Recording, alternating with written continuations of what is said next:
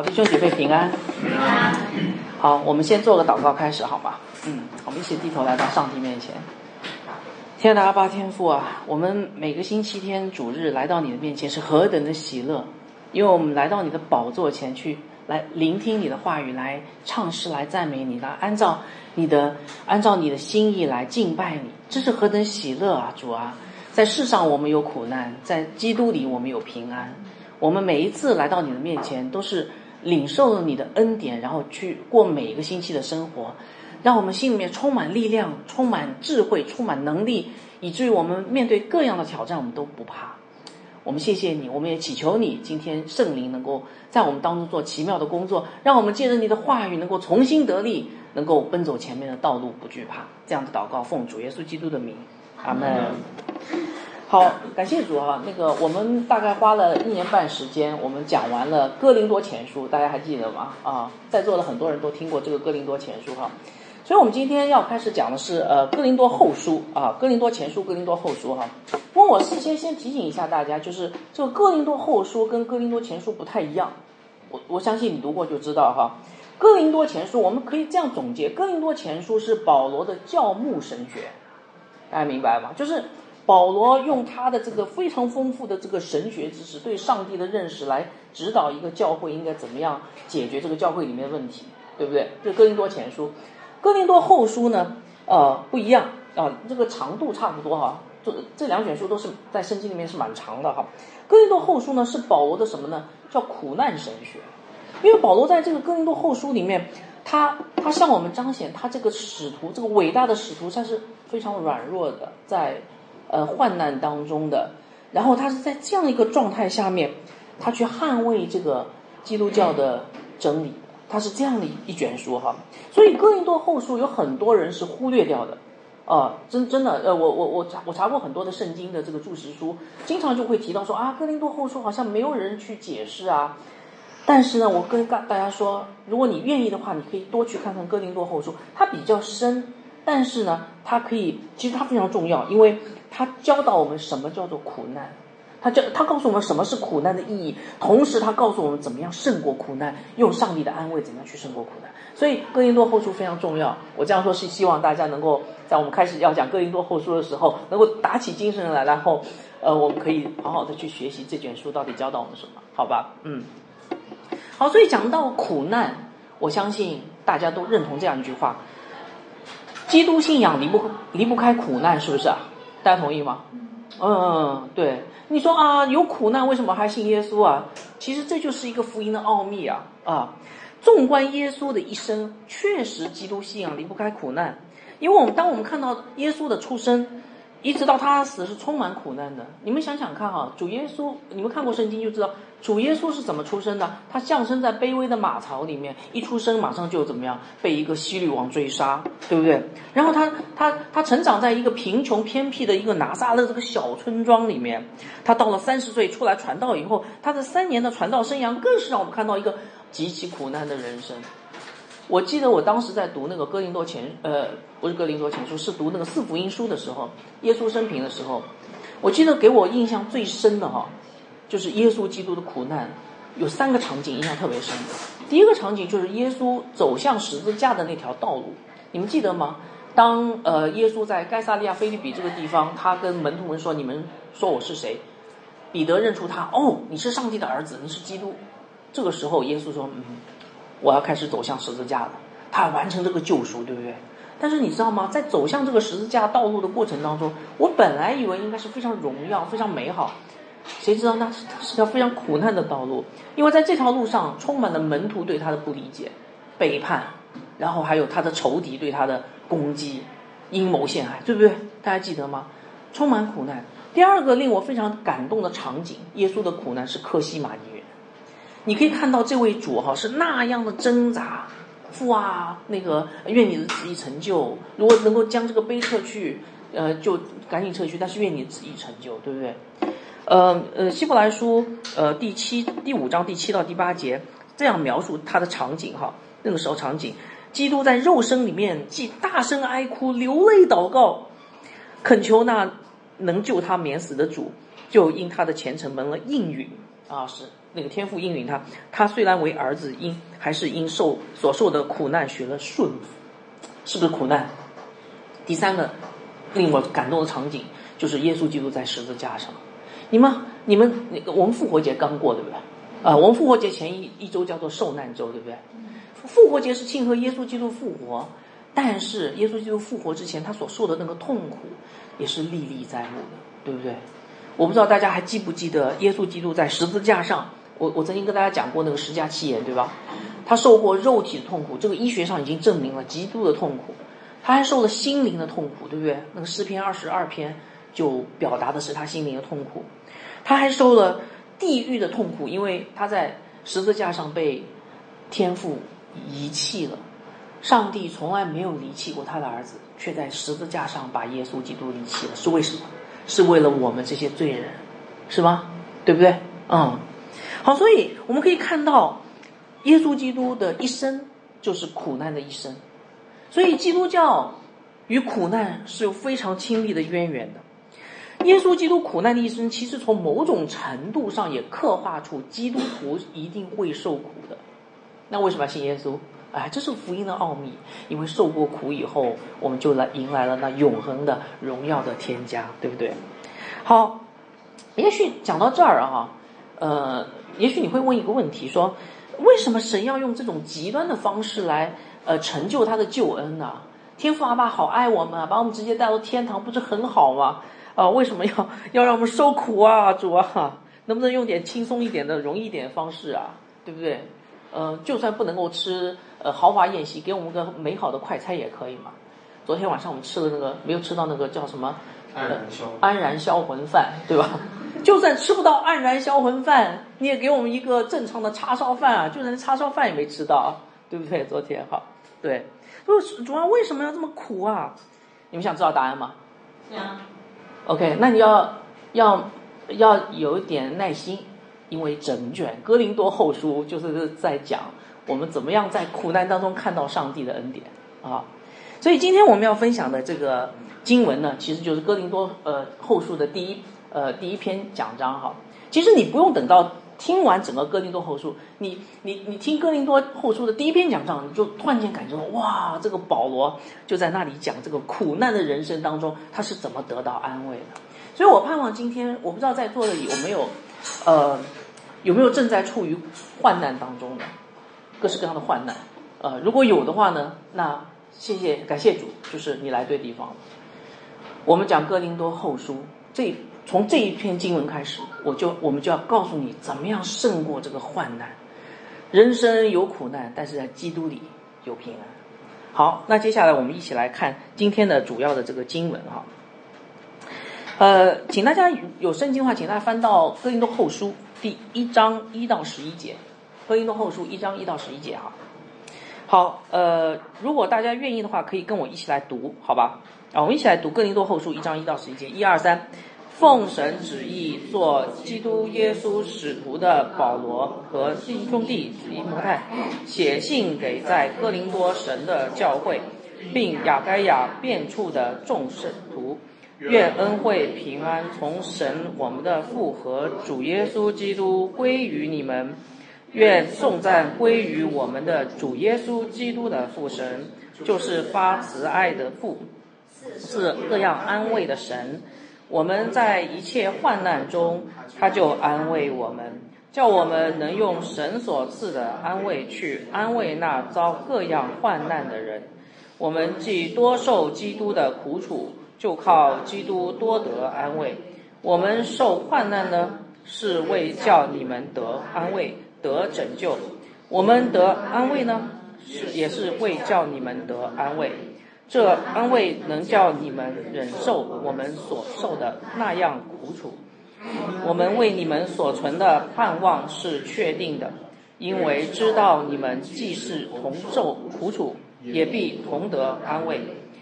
弟兄们，我们不要你们不晓得，我们从前在亚细亚遭遇苦难，被压太重，力不能胜，甚至连活命的指望都绝了。自己心里也断定是必死的，叫我们不靠自己，只靠叫死人复活的神。他曾救我们脱离那极大的死亡，现在仍要救我们，并且我们指望他将来还要救我们。你们以祈祷帮助我们，好叫许多人为我们谢恩，就是为我们因许多人所得的恩。好，我们就读到这里哈。呃，大家可以看一下这个 PPT，呃，我把这个中心思想跟呃讲章分段的写在这儿。这篇经文的中心思想叫做神邀请我们在基督的患难里得安慰，啊，神邀请我们在基督的患难里得安慰，啊，我这个基督的患难就写的患难哈，基督的患难里得安慰。讲章分成三个部分啊，呃，一章的一到二节是讲的是患难中得安慰的书信。呃，第二部分是三到五节，讲的是患难中得安慰的原理；然后六到十一节讲的是患难中得安慰的施工。啊，我自己读这段经文，其实我非常非常感动，很有得着。那接下来我就来给大家分享一下哈。首先，我们来看哥林多后书一章一到二节，其实一章二一到二节是这个这个书信的问安，对不对？啊，保罗向哥林多教会问安。他怎么问的呢？他说：“奉神旨意，做耶稣基督使徒的保罗和弟兄提摩太写信给哥林多神的教会，并雅盖亚变处的这个呃众圣徒哈，雅盖亚就是希腊南部哈，众圣徒，因为哥林多就是在希腊南部一个城市哈。愿恩惠平安从呃神我们的父和主耶稣基督归于你。这个保我们知道在圣经里面有十三封保罗书信，如果你去打开保罗书信，你看你会发现，嗯，保罗书信都有个问安部分，对不对？但是呢，有的地方都写的不太一样。那么哥林多后书的问安部分有什么特别呢？有没有什么特别？没有什么特别，看上去好像非常正常。所以以至于圣经学者说，哎，这个是一个非常普通的一个问安，好像没有什么特别。但是我告诉你啊，如果你知道哥林多后书的这个写作背景，就完全明白说那个不简单，那个文案绝对不简单。你们想知道吗？啊，所以我接下来我要跟大家讲。哥林多从这两节经文和它的背景来看，哥林多书信被称为叫做患难中得安慰的书信。如果你想得到安慰，你去看这卷书就没错了。你说我是怎么知道的呢？首先来跟大家讲讲这个哥林多后书的背景哈。哥林多后书是保罗写给哥林多教会的第四封信，明白吧？啊，第四封信啊。至于有没有第五封，我不知道。反正圣经让我们看到第四封信哈。那这第四封信是怎么产生的呢？OK，首先我们讲到哥林多这个地方是雅典南部的一个城市，对不对？它是个非常重要的一个商贸城市。当时从罗马到中东，它的整个的商贸路线会经过哥林多，因为这个雅盖亚这个希腊南部这个海域啊，是狂风暴雨的海域。那个地方你去看那个地图，你就知道那个地方行船不太容易。所以呢，很多的商船都从哥林多那个经过。所以哥林多那个地方有点像今天的深圳，啊现在是我们这里是广州，就是我们从我从深圳来啊，应该深圳非常的呃，就是贸易非常的发达，对不对？港口非常的发达，是这样的一个地方。哥林多教会是保罗在第二次旅行布道的时候去到的一个地方，他一看哇，这个地方非常好，我们要建立教会，所以保罗就待在哥林多一年半，然后他来建立这个教会啊。那么他他建立完教会以后呢，教会就从无中。从无到有被建立起来以后呢，呃，他是个宣教士，保罗是个宣教士，他建好教会，他就继续建他的其他的教会去，所以他就走了。但走了以后，还是跟哥林多教会保持一个非常好的关系，明白吧？呃，哥林多前书五章九节有提到，保罗还写信给哥林多，所以我们就知道保罗曾经写过一封信，但这封信没有收录在这个圣经里面啊，写过一封信给哥林多，不知道是什么，但是我们相信是保罗跟哥林多。教会的一个很好的一个来往哈，不过好景不长，当保罗离开这个哥林多大概要一年多的时间以后，哥林多就发生了各式各样的问题。这个教会，比如说我们可以看到哥林多前书里面讲到哥林多这个教会结党纷争，对不对？淫乱，哇，呃不圣洁，不合一，弟兄之间彼此告状，对不对？还有什么吃偶像的祭物啦？然后还有缺乏爱心、骄傲自大，呃，那个圣餐很混乱，呃，使用恩赐也搞不清楚，婚姻观念不清，对不对？甚至连最重要的这个福音当中最重要的元素复活的道理，他们都否认。所以这个哥林多教会出问题了，对不对？所以呢，我们就看到保罗怎么办？保罗又写了一封很长很长的信给到哥林多。哎，告诉他们应该这样干，这样干，这样干。那封信叫什么？哥林多前书，明白了吧？是第二，这是第二封信哈。所以保罗就拆了这个提摩太，就把这个哥林多前书就送到哥林多。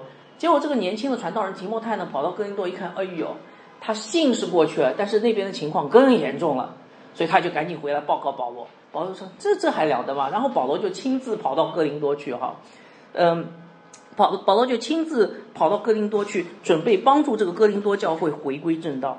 那么那个时候保罗还很乐观，他跑到哥林多，他想，嗯，我跟哥林多的弟兄姐妹关系挺好的。我们以前一起吃爱宴，对吧？一起圣餐，一起出去旅游啊什么的，呃，关系很好，所以他就觉得他应该可以解决他们的问题。结果没想到，这次这场，呃，这次这个本来应该是比较喜悦的呃旅行，变成了一个伤心的旅行。为什么呢？因为保罗跑到哥林多，这个哥林多教会已经不认他了，已经否认他的使徒的这个权威了。他他来到哥林多，没想到他遭遇到了意想不到的极大的反对。教会质疑他的使徒权柄，质疑他所传的福音是不是真福音，对不对？而且其中还有一个领袖起来严厉的攻击他本人，哈，所以他非常的愁苦，他带着这个伤心，又回到了他当时呃宣教的地地方，叫以弗所啊。哥林多是在爱琴海的西面，以弗所在爱琴海的东面，哈。哎呀，这次的旅行给保罗带来很大的伤心伤痛，但是你们知道吗？保罗是一个传道人，对不对？是神拣选的传道人，所以这个传道人他不会放下教会不管的。所以保罗在伤痛之余呢，他还是写了一封信给到哥林多教会。他觉得去不好，就是还是写封。这封信呢，就是我们所说的第三封信，被称为叫眼泪连连的、充满眼泪的信，又是比较严厉警告，就是你们不悔改的话，可能你你们跟你们将来会受上帝审判。哈，这是第三封信。呃，圣经也没有收录这封信，但是有提到这封信哈。好，所以他就派提多把这封信送给哥林多，然后他当然他是个宣教师，他就离开以弗所，他去马其顿这个地方去宣教哈。那么这一次呢，他去马其顿以后，他在马其顿碰到提多，这一次呢，提多却给他带来了好消息。什么好消息呢？提多告诉他说：“哎，你知道吗？你那封信起作用了，哥林多人悔改了耶！哦，太好了。”哥林多人终于悔改，不过不是所有人都悔改，其中还有一些人反对你，对不对？所以这个时候保罗心情怎么样？好了很多。然后呢，他就写了第四封信，就是哥林多后书。所以哥林整个哥林多后书是这么来的哈。那我为什么要讲这些哈？因为当你明白哥林多后书是怎么来的这个背景以后，你才明白这封信为什么被称为患难中得安慰的书信。我问大家一个问题哈，你知道为什么当时哥林多教会会有人反对保罗吗？为什么保罗亲手建立这个教会？为什么哥林多会人会反对保罗呢？我告诉大家，基本上有这几个原因哈。第一个原因，其实在哥林多前书里面已经出现端倪了，就是这个哥林多城呢哈，它是一个崇崇尚成功的商贸城市，就是他喜欢成功人士，喜欢成功的，比如说企业家，对吧？啊，企业家协会。就是这个里面这个有头有脸的人物，对不对？他喜欢这种人，对不对？那么这个教会里面也带着这个风气哈。好，这个时候保罗建立了教会，他走了，对不对？谁来了？彼得来了。彼得是耶稣的大弟子，对，非常有名望的这个传道人，对不对？所以你看哥林多前书里面就说，有人就喜欢彼得，说我是属彼得的啊，我喜欢这个成功人士嘛。过了一会儿又是谁来？亚波罗又来了。对不对？喜欢彼得的大概就是犹太信徒，喜欢亚波罗的呢，大概就是希腊人。这个因为这个亚波罗是口才很好，他从埃及的亚历山大这个学术圣地来的，这个非常大有口才的年轻传道人啊，对不对？呃，所以所以这个受过教育的希腊人就非常喜欢亚波罗。哇，这个是一个青年领袖，将来可能跟那个彼得一样哈。哎，可是这个保罗是谁啊？保罗是什么人啊？啊，当时保罗还在支帐篷，啊，对吧？保罗他们也许认为说，而且我看到有个图，就保罗还是个秃秃顶的哈，就是我不知道这个图是不是真实的哈。保罗是什么？他是个支帐篷的工人啊。他虽然不错，给我们建立了教会，可是他只不过是个支帐篷的工人，对不对？这个支帐篷的工人，这个口口声说只传耶稣基督并他定十字架的业余演说家，对不对？对不对？他他传的道嘛，没有彼得那么原汁原味，对不对？彼得人家是纯正的犹太人啊，对不对？嗯，他讲的道嘛，也没有亚波罗那么有让人兴奋不已的希腊味，对不对啊？嗯，呃，所以保罗相对于这两位呢是很不起眼，所以我我觉得他们反对保罗是有原因的哈。而且还有更重要一个道理，你知道是什么吗？保罗的事工很不顺利，他受了很多患难，对不对？请问对成功男人士来说，这个是成功还是失败？对。哥林多人不光认为保罗没什么亮点，而且发现说这个人呢，建教会的时候啊，东一脚西一脚，总是有这个患难那个患难。在哥林多后书第十一章，还保罗还亲自跟他们说了他经过了什么患难，你们自自己去看哥林多后书第十一章，经过了一堆患难。请问这个人是成功人士吗？所以哥林多人就怎么样，就开始怀疑保罗了，是不是啊？所以哥林多人看到保罗是一个经过患难的人，然后呢，这个患难就说明他不成功，于是很有可能哥林多人把保罗认为是一个失败者哈，讲道没没起色，没有特色，事工也做得不怎么样。那么这个时候哥林多教会也有一些假教师，于是在假教师的怂恿下，他们就开始反对保罗。所以大家明白吗？所以我问大家，哥林多后书是不是一个在患难中得安慰的书信？为什么这样说？我们后面就会看到。保罗在以弗所传福音的时候，他说很大的患难。刚才大家读经读到，对不对？同时，哥林多人也给保罗很大的患难啊，这是亲手建立的教会不承认他，对不对？所以你看，保罗，保罗真的是患难重重啊，对不对？那么我问大家，这个伟大的使徒是怎么回应这些患难的呢？他有没有说，哦，你们不理我，我也不理你了？他有没有发出很多的苦读？没有。他他给到他们的回复是那样的健康，你知道是为什么吗？因为他已经从神那里得着安慰了。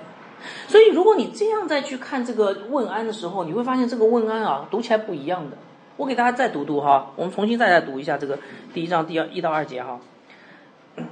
这个。你看起来保罗这样平平淡淡的问安，但是他已经从患难中得了安慰了。他内心坚定，态度宽容，并且心里充满对上帝子民的爱。第一，他说奉神旨意做基督耶稣使徒的保罗，他是什么人？使徒当然是是怎么来的？啊，我是奉神旨意，对不对？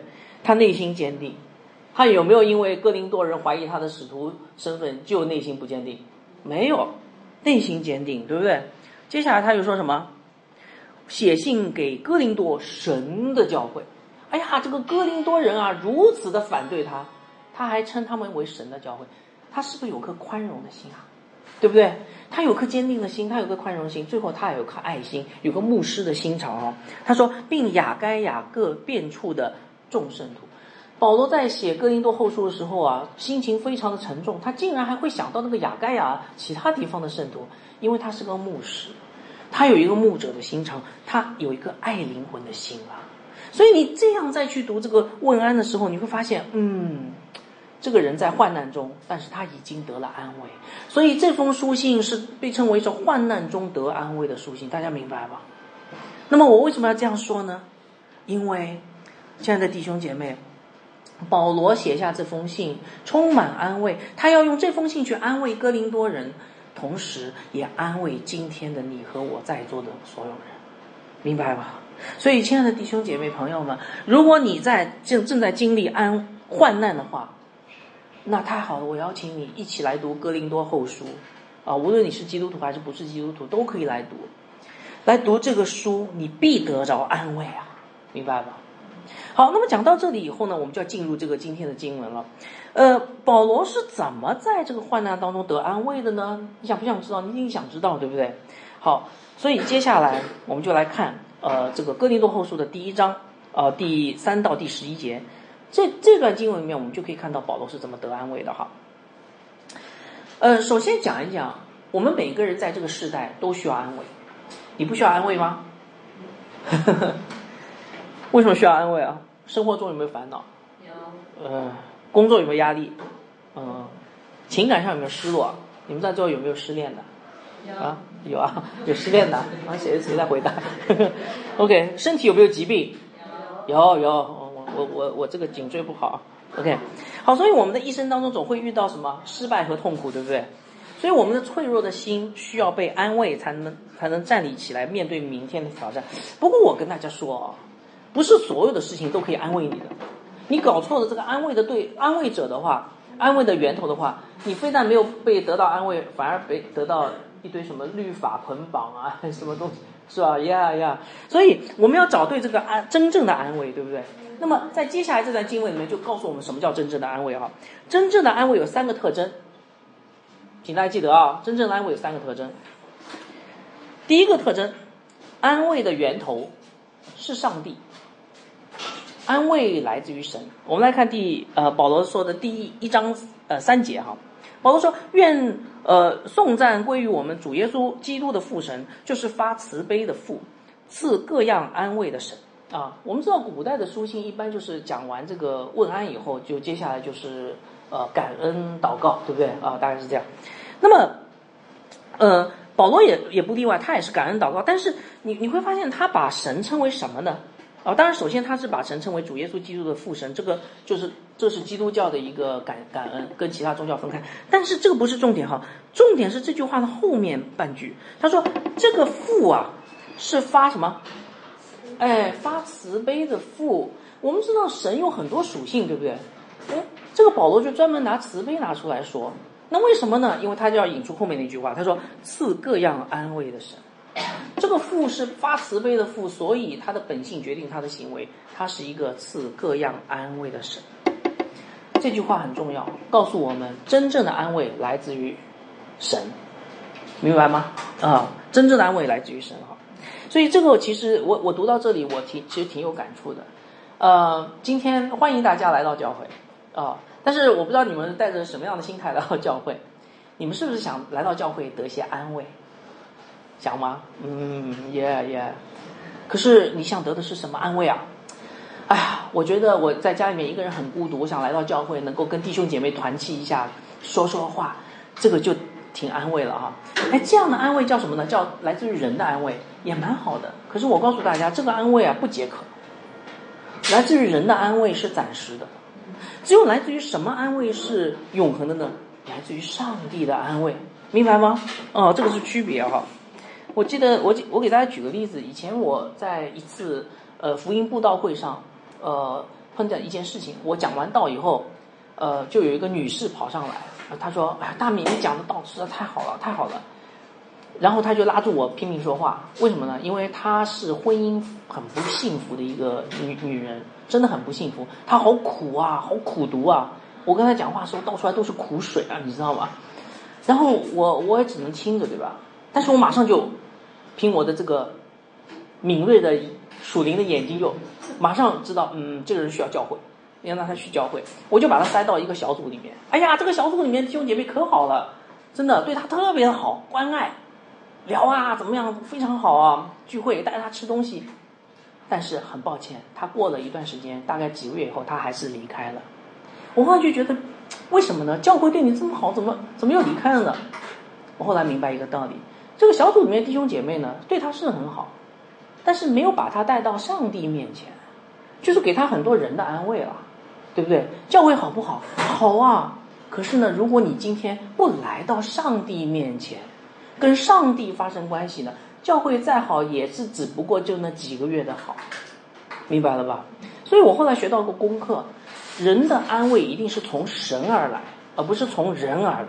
从人来呢，有一点点好处，暂时性的，可是不能长久。所以大家来到教会就知道，应该是寻求神的爱，对不对？神的安慰。而且弟兄姐妹，如果你今天想帮助需要安慰的人，别老是给他物质上啊、肉体上的安慰，你要给他。让他认识上帝，认识这个救恩哈。好，这是第一个特征。第二个真安慰的特征，安慰的媒介，苦难。我们来看第一章四节哈。保罗说，保罗继续说，我们在一切患难中，他就安慰我们。你们听听懂没有？我们在一切患难中，他就安慰我们，好像没有什么条件哦。我们在一切患难中。只要我们在一切患难中，神就怎么样？神就安慰我们，是吗？对不对？哦，所以我我觉得这个很好理解。神喜欢用一个特殊的媒介，叫做苦难，来安慰我们。其实这个很好理解。如果你不在苦难当中，其实神确实不断的安慰你，但是你也你也感受不到，因为你你不需要嘛，对不对？啊，圣经上有一个例子哈，就是约伯。约伯这个人非常敬虔，对不对？他很敬虔，可是呢，你知道吗？神让他经历患难，对不对？神让魔鬼撒旦折磨他，经历患难，经历患难以后，这个约伯啊，生命发生改变了。他有一天，他说：“我从前风闻有有你，现在怎么样？亲眼见到你了。”约伯的生命是怎么发生改变的？请问，是不是神借着患难这个媒介，亲自的又安慰了约伯，对不对？对，就是这个道理哈。但是我跟大家说，这个患难呢也要分的啊，呃，不是说呃都是可以的。我们来看一章五节，保罗说。我们既多受基督的苦楚，就靠基督多得患难。这句话其实是告诉我们说，不是所有的患难都能够让你得安慰的，对不对？比如说你犯罪，对不对？犯罪结果呢，把身体搞坏了，患难得了癌症，对不对？这个时候你想得到上帝的安慰吗？上帝也会安慰你，但是不是那个呃，跟他之前说的安慰是一样的安慰啊？对。其实这句话告诉我们说，其实如果你愿意走上十字架的道路去跟从耶稣基督，然后在这个过程当中，比如说你像保罗一样去宣教，在这个过程当中，你得了呃那个你你你遭受了患难，神应许你一定给你安慰的。但是如果你犯了罪呢，经历了患难呢，我觉得你先不要寻求神的安慰，你先你先悔改好吧，对不对？你犯了罪，你跑到神面前，主啊，你安慰我。呃，我因为呃吃吃，我有我我因为我有贪食症，所以呢，我不停的吃东西，我吃成了个三百斤的胖子。然后呢，主啊，祈求你安慰我。主说你先悔改，你悔改完以后，你就瘦下来，就自然就得到安慰了，不是吗？对不对？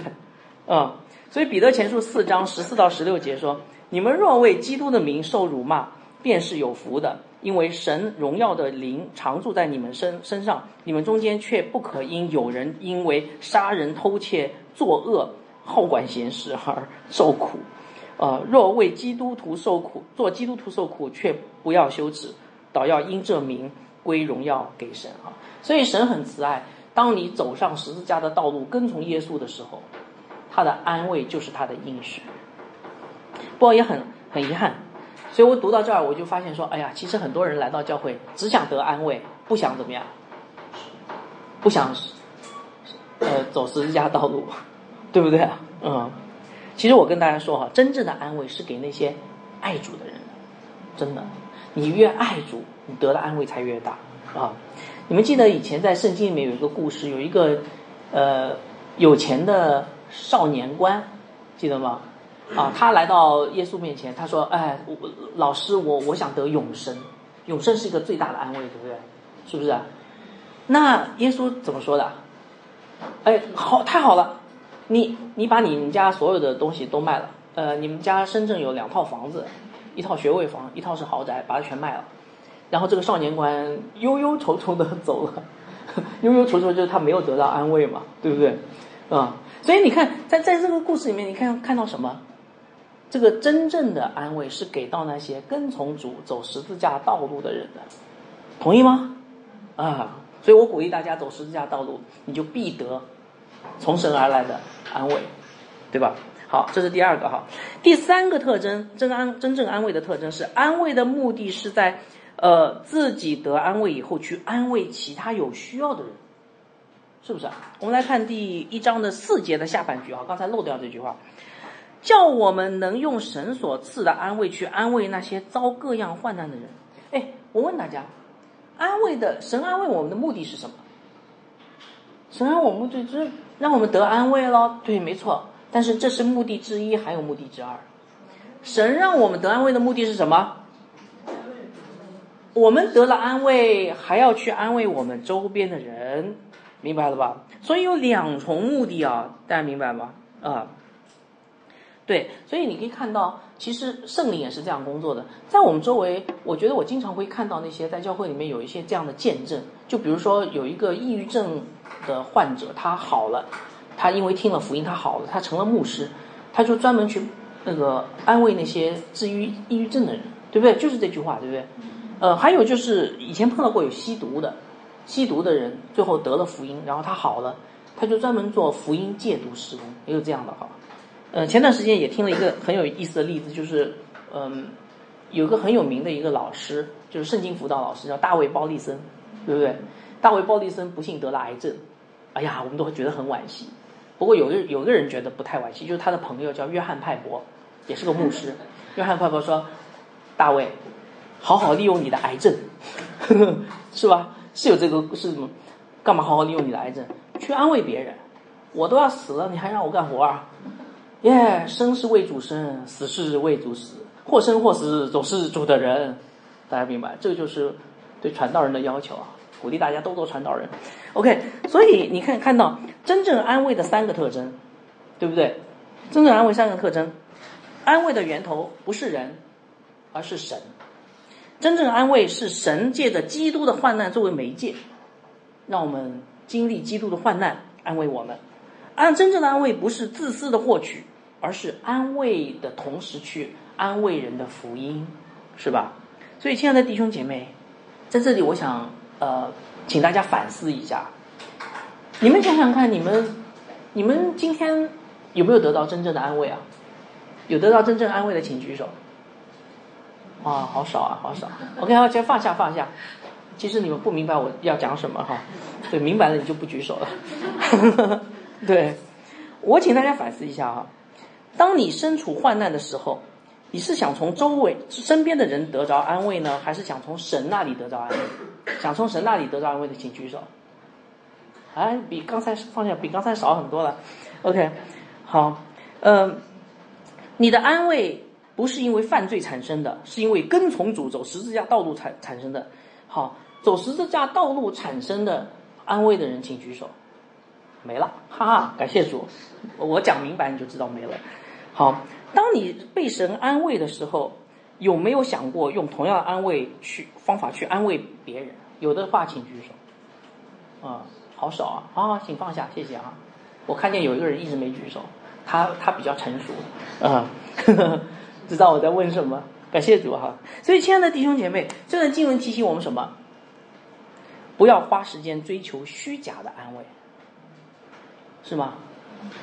对，今天世界上有很多虚假的安慰啊，成功神学，对不对？心灵鸡汤，不要追求那些，浪费时间干嘛？快来到上帝面前来寻求他的安慰。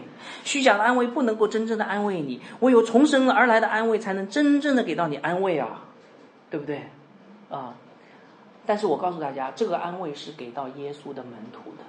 所以，如果你今天对这个信仰还不了解，我邀请你快快的来进入这个信仰，更新你对这个信仰的认识，这样你就可以得得到更多的安慰。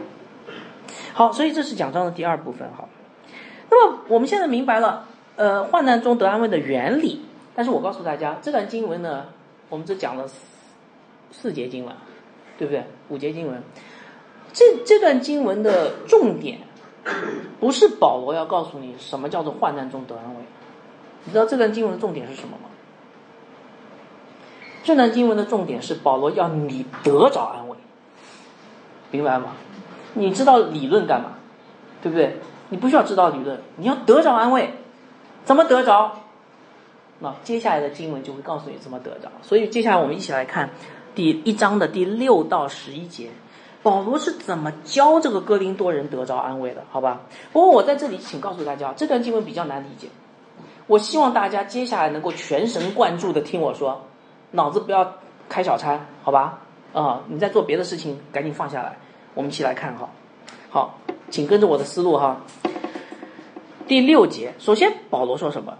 第六章第一章的六节上半句，保罗说：“我们受安慰呢。”是为了叫你们安得安慰，得拯救。这句话怎么理解哈？保罗是个使徒，是个传福音的人，是个建立教会的人，对不对？他他为了建立教会，为了传福音，他受了很多的因福音而有的患难，对不对？对，他说我们受患难呢，是因为他建立教会，呃，传福音，是叫你们得安慰。保罗受患难是为了建立教会，叫他得安慰，这什么意思呢？后面还有一句话叫得拯救，意思就是说，当哥林多人明白福音，这是最大的安慰啊。他得拯救是一个最大的安慰，大家明白吗？保罗辛辛苦苦受患难，为了让哥林多人得拯救，然后这个拯救是他人生的安慰。你说为什么？因为当我们得着了救恩，耶稣基督的救恩，我们才真的被安慰了，对不对，弟兄姐妹？你你想嘛，哎，这个救恩里面有什么？这个救恩告诉我们有永生的产业啊，今生的东西你没得着没关系，你有永生的产业啊，对不对？而且这个救里面告诉我们，告诉我们神爱我们。他对我们不离不弃，不光是有永生的产业，他在今生也给我们一生的保守。所以你是不是得了最大的安慰？所以我告诉大家，救恩才是我们最大的安慰，明白吗？保罗辛辛苦苦受患难，是为我们叫我们得救恩的安慰。这是第一句话。好，还不止，我们继续看保罗接下来说什么。好，第六章第一章的第六节第二句，我们得安慰呢，也是叫你们得安慰。这保罗说：“我得患难，叫你们得安慰。”现在说他患得安慰，也是叫得安慰，这什么意思呢？其实刚才有解释过，你们看一章四节怎么说的？我们叫我们能用神所安慰的四个安慰去安慰遭各样患难的人，对不对？保罗经历患难，他得着安慰了，对不对？然后呢，他用神给他的安慰去安慰哥林多人，明白了吧？那么这个安慰是不是很重要呢？也很重要。为什么哈？当哥林多人看到保罗这样得安慰啊，你知道吗？他就看到了自己也会这样得安慰，明白？保罗的安慰是一个很好的美、很美好的一个见证啊。所以，当我们看到保罗，哦，原来这个我们在教会里面看到，哦，原来这个老阿姨啊，这个教我们教会里面老阿姨，他他得了很大的安慰哦，他背起十字架跟从主，他得了这么大安慰，也是对我们一个很大的鼓励啊，对不对？所以，这个救恩的安慰就不是那么的虚空或者不现实，它变成非常现实的东西给到我们，对不对？啊，好，所以呢，那个神的安慰通过保罗的得安慰就变得格外的真实啊。然后这个安慰，接下来一句话是，呃，这个安慰能叫你们忍受我们所受的各样的苦楚。我们在今生有苦难，但是神的这个安慰。通过使徒给我们的患难和安慰当中给我们的安慰，能够胜过今生的苦难。所以我不知道大家读这段经文以后，这两句经文以后有没有一个有一个感触哈？你看，无论保罗经历患难，还是他在患难中被神安慰，是不是只有一个目的？什么目的啊？就是叫哥林多人怎么样得安慰，对不对？有点搞脑子啊。OK，所以你看，我我给大家总结一下啊。保罗受患难，受得安慰，对不对？OK，这个安慰是从救恩而来的安慰，这个安慰是从保罗被安慰的见证而来的安慰，所以这是个双重安慰，对吗？这个双重安慰能够产生一个果效，就是刚才读的，这安慰能叫你们忍受我们所受的一切的苦难，对不对？今生有苦难，但是神的安慰胜过了这个苦难。所以讲到这里，保罗就讲出了他写这段话的目的。刚才说了，保罗不是要教我们一个理论，他要干嘛？他邀请我们进入他的患难，得着那个安慰。所以，我们一一起来看第一章的七节：你们，我们为你们所存的盼望是确定的，因为知道你们既是同受苦苦楚，也必同得安慰。明白了吗？保罗要让哥林多人不只明白这个理论。他要邀请他们进入他的患难，然后呢，得真实的得着这个安慰。这个安慰是从他的患难来的，是从他的得安慰来的，是个双重安慰。这安慰能够胜过一切的苦难，大家能够跟得上吗？OK，好。不过讲到这儿，我们继续往下走哈。讲到这儿，接下来有个问题：什么叫做同受苦楚？保罗是不是在说哥林多人，你们跟我一起去短宣？哥林多人，你们要全职侍奉；哥林多人，你们要经历我所受的所有的苦难。保罗受的苦难就是被什么犹太人打，被石头打了打几下，对不对？还传坏掉。哥林多人，我这些事情啊，你们都要经历一遍，是这个意思吗？哎呀，这个读下来以后，嗯，你说如果是这样的话，那那太痛苦了，太可怕了。所有的教会们都要都活成这个样子哈。好，呃，为了回答这个问题呢，我们就要往下看，因为接下来经文就回答这个问题，而且这个是这个整段经文的关键哈。好。我们一起来看接下来的经文，呃，保罗是怎么样？什么叫做同受苦难呢？好，一章八节，保罗就开始描写他的苦难了哈。呃，一章八节，保罗说：“弟兄们啊，我不，我们不要你们不晓得，意思就是我我非常希望你们晓得，强调语气啊。我们从前在亚细亚遭遇苦难，被压太重，呃，力不能胜，甚至连活命的指望都绝了。哇，这个保罗。”保罗在保罗在讲他的这个苦难史，对不对？呃，而且很可怕。保罗在宣教服侍神的过程当中所受的苦难，真的是好大耶！他把这个苦难描写成一种压力，这种压力让他感觉到软弱无力，甚至产生了绝望的念头，对不对？你们可以理解吗？可可以理解吗？呃，我我举个例子算了，我看你们都都不点头啊。就是你们都有房贷是吧？啊，有房贷没有？呃，你有房贷，或许你可以稍微理解一下保罗的苦难，因为那是种压力，对不对？你每个月都要拿出工资收入大部分去还房贷，而且还遥遥无期，这个时候你会感觉到莫大的压力，对不对？呃，乌云盖顶，这时候突然听到经济不太好，然后一看，哎呀，房子房价下跌，我的刚刚买的房子成了负资产了，对不对？这时候你会产生什么念头？绝望的念头，所以很多人跳楼了。是不是啊？呃，所以我希望大家能明白，这个苦难啊，其实不是那么简单、轻而易举、举就可以说的。它不是个理论，它是个切实能够感受到的东西啊。我只是举个房贷的例子，你们就已经嗯阿门阿门了。其他的东西来了怎么办啊？好，所以保罗先描述了一章八节他是怎么样受苦难的哈。接下来一章九节，他接下来说他是怎么得安慰的？哎，这个非常关键。我们来看哈，保罗怎么说啊？一章九节，他说自己心里也断定是必死的，叫自己叫我们不靠自己，只靠叫死里复活的神。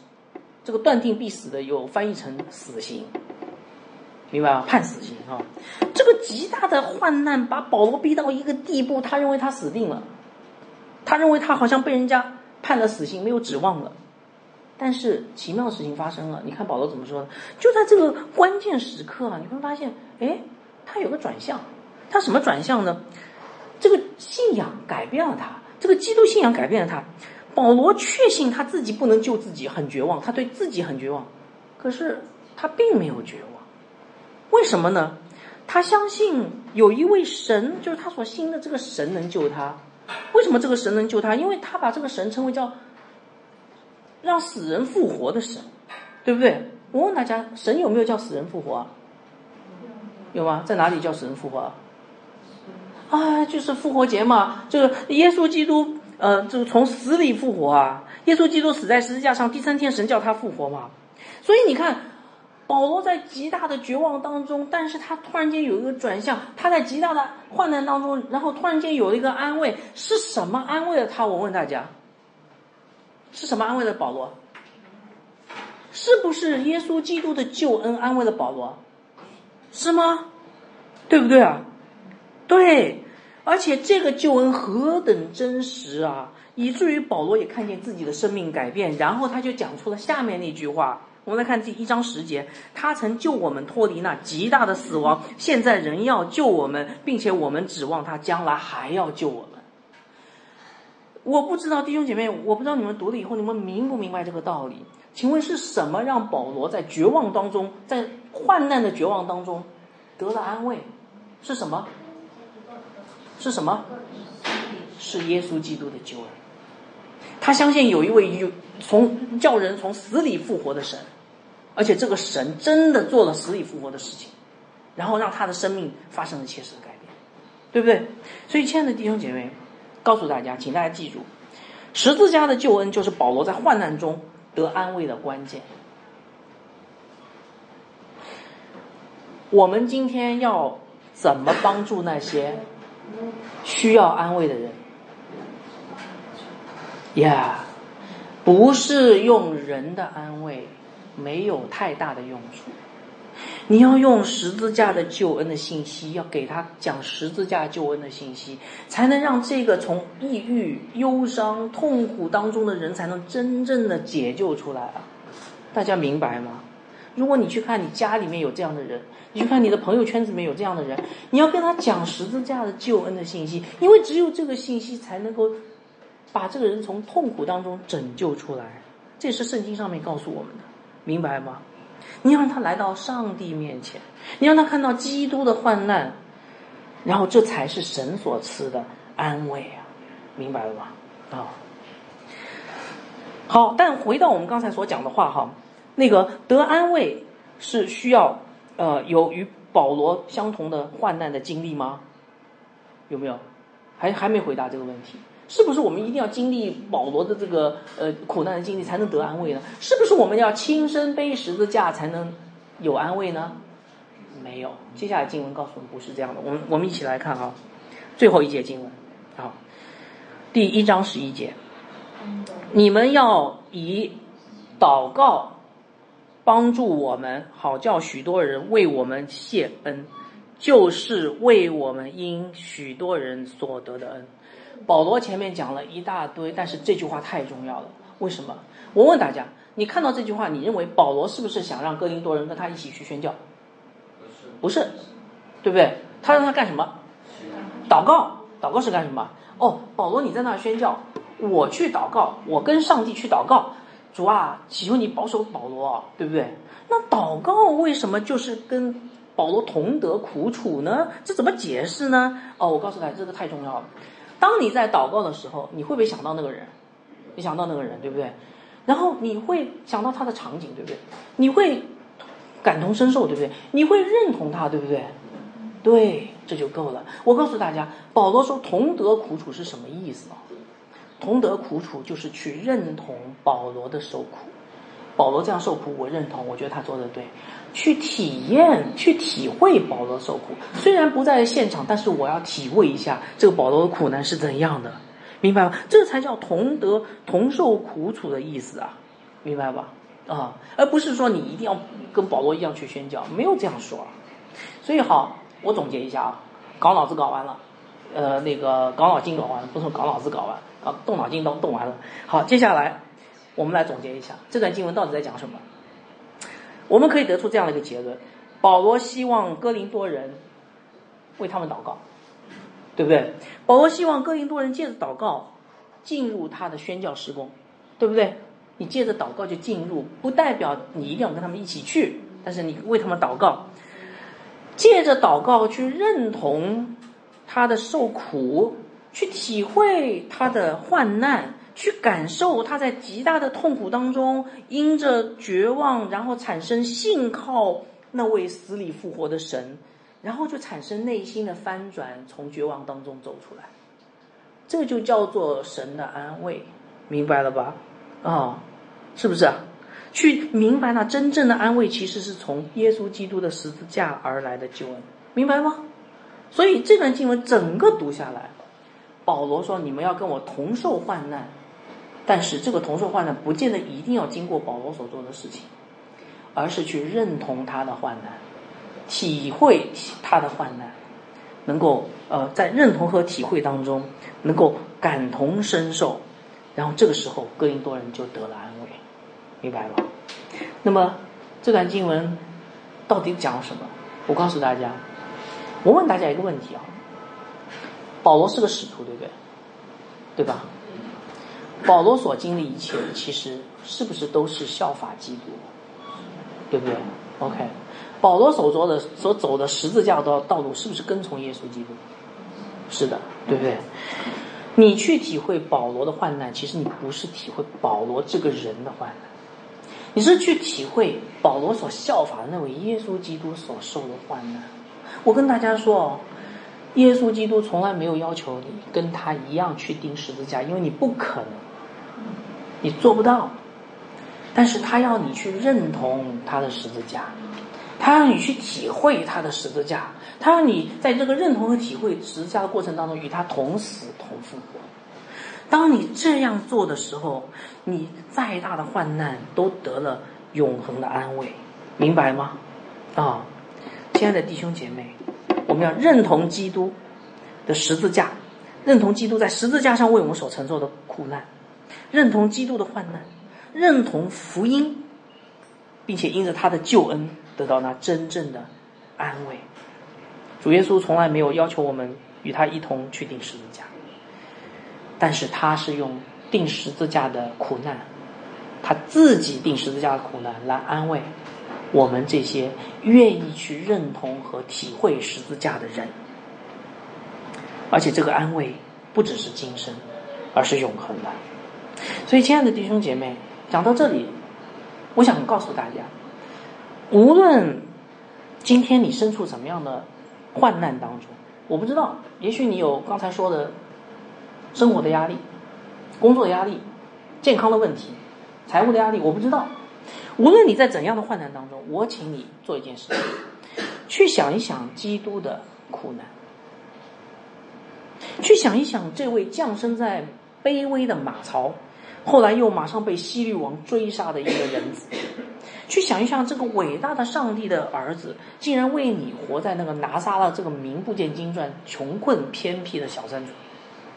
去想一想，耶稣基督在走向十字架的这个走向耶路撒冷这条道路上面，是如何被门徒不理解、被仇敌逼迫。去想一想，他在克西马尼园中的内心的挣扎。去想一想，他在十字架上发出的痛苦的声音。你。就真的得了安慰了，这就是安慰的奥秘，明白吗？嗯，所以弟兄姐妹，基督徒的生活何等美好啊，是不是啊？